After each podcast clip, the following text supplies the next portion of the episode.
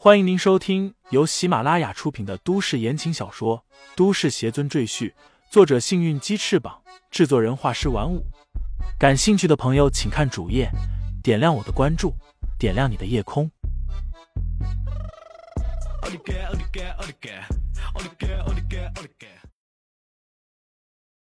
第六十六章，一个渣男上。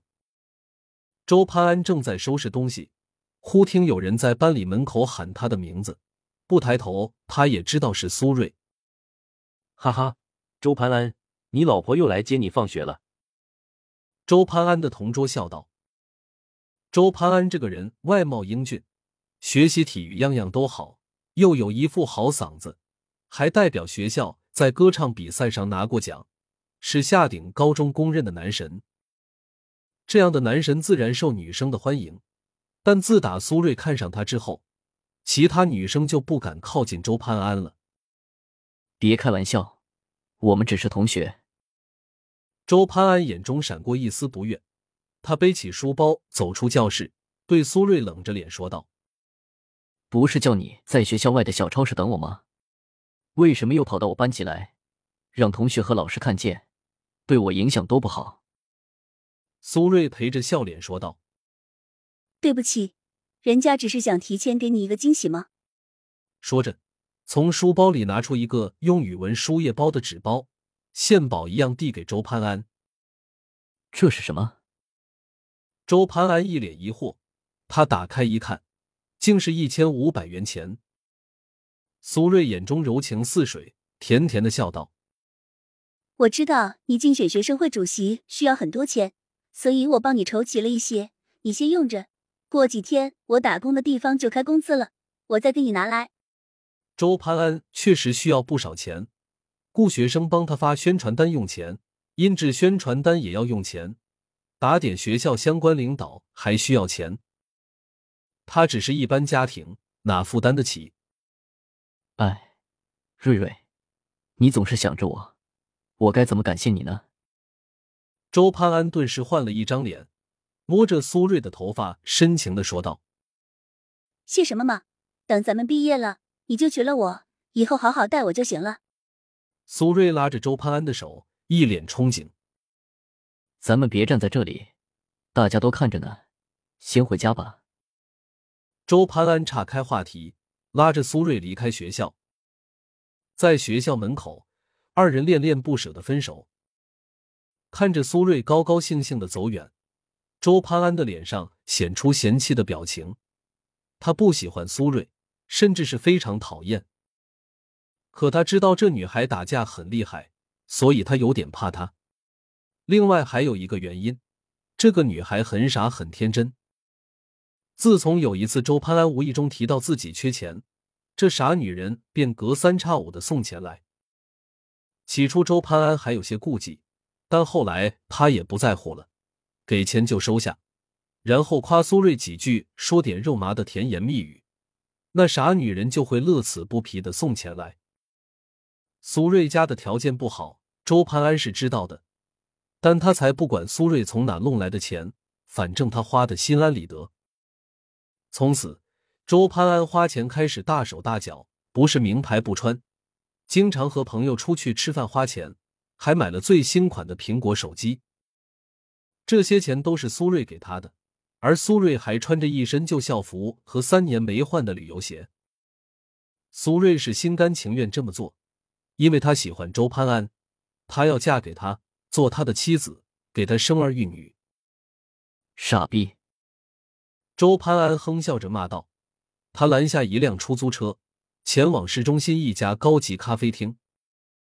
今天家里安排他去见一个女孩。是一个大财团的千金小姐，据说是对方的父母相中了周潘安，想要招他做女婿。这可是一个千载难逢的机会，只要抓住，周潘安就一跃进入上层社会，少奋斗一辈子。来到咖啡厅，周潘安看见了那个千金小姐，果然很漂亮，而且穿衣打扮也很有品味，气质更是出众。苏瑞和她一比。就是个农村丑丫头。不好意思，让你久等了，郑小姐。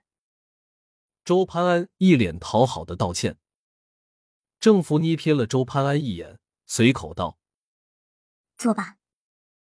我爸爸妈妈觉得你人不错，所以让我和你见一面。不过，这说明不了什么。”郑福妮优雅的抿了一口咖啡，说道：“想要获得我的认可，你还需要更加努力才行。”我会的。周潘安连连点头，像一条土狗。郑福妮微微一笑，道：“以后我说的话你都得记住，我让你做的事你必须去办，不能说半个不字，听清了吗？”听清了。周潘安一脸媚笑，为了能和郑福妮结婚，哪怕让他当只狗，他也愿意。嗯，真乖。郑福妮嘻嘻一笑，说道：“今天先这样吧，周日我和我朋友聚会，你也一起去吧，我把你介绍给他们。”末了，他补充了一句：“打扮精神一点，别给我丢脸。”李承前回到临时住所，一间两百多平米的高档公寓，这是于黛月帮他安排的，屋里面家用电器一应俱全，连日常用品都为他准备好了。随便吃了点东西，李承前拿出罗盘，他想再试一次，看能不能确定到底哪个女生是师尊。在李承前的操控下，罗盘开始自转，最终停止下来，上面出现了一个方位信息：是师尊的位置吗？李承前心里大喜，原来距离足够近的情况下，就可以使用罗盘继续寻找师尊。他马上穿上衣服。带着罗盘连夜出发，按照罗盘指示的方位一点点的搜索，最终锁定了一座老式小区的六层旧楼。站在六楼楼下，李承前抬头望去，罗盘只能带他到这里，剩下的要靠他自己想办法。小李子，李承前愕然回头，便看见苏瑞提着一袋子菜，挽着一个浓妆艳抹的女人站在他身后，脸上带着惊讶的神色。你好，李承前很自然的打招呼。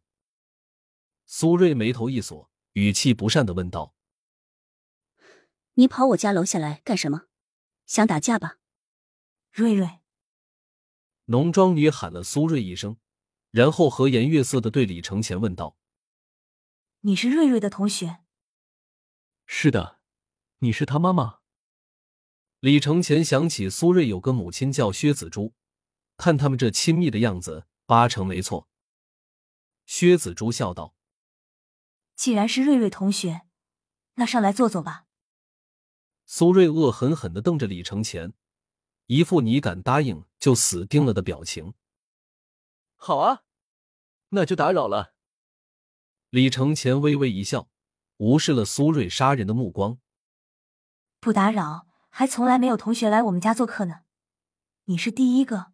呵呵，薛子珠显得很高兴，带着李承前上了六楼，走进他家。随便坐吧，我给你拿饮料。家里又脏又小，你别嫌弃啊。苏瑞的家确实很小，目测大概只有三十多平米，但很干净整洁。李承前坐在沙发上，苏瑞也坐在他旁边，用只有两个人听见的声音说道：“小李子。”我再给你一次机会，马上从我家滚出去！阿姨，那个，我得走了。苏瑞让我滚出去。李承前大声对薛子珠喊道。苏瑞眼睛顿时都瞪大了，怒道：“你有种！”听众朋友们，本集已播讲完毕，欢迎订阅专辑，投喂月票支持我。你的微醺夜晚，有我的下集陪伴。